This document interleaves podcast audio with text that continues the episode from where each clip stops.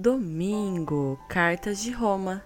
Você gosta de escrever cartas e e-mails e mandar mensagens nas redes sociais para seus avós, primos e amigos? Paulo gostava de escrever cartas para seus amigos que viviam em várias partes do mundo.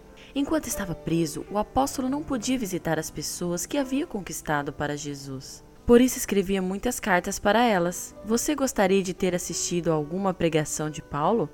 Então li as cartas que ele escreveu. Elas funcionavam como pequenos sermões para os irmãos daquela época e ainda serve para mim e para você hoje. Suas palavras nos ensinam a ser semelhantes a Jesus. Esta semana vamos ver alguns versículos especiais e você pode ler essas mensagens completas na Bíblia com seus pais.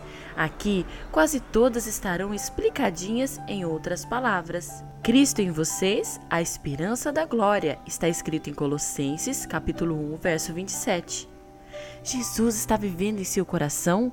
Esperamos que ele esteja lá a cada minuto do dia. E se não estiver, talvez o tenha expulsado. Como assim?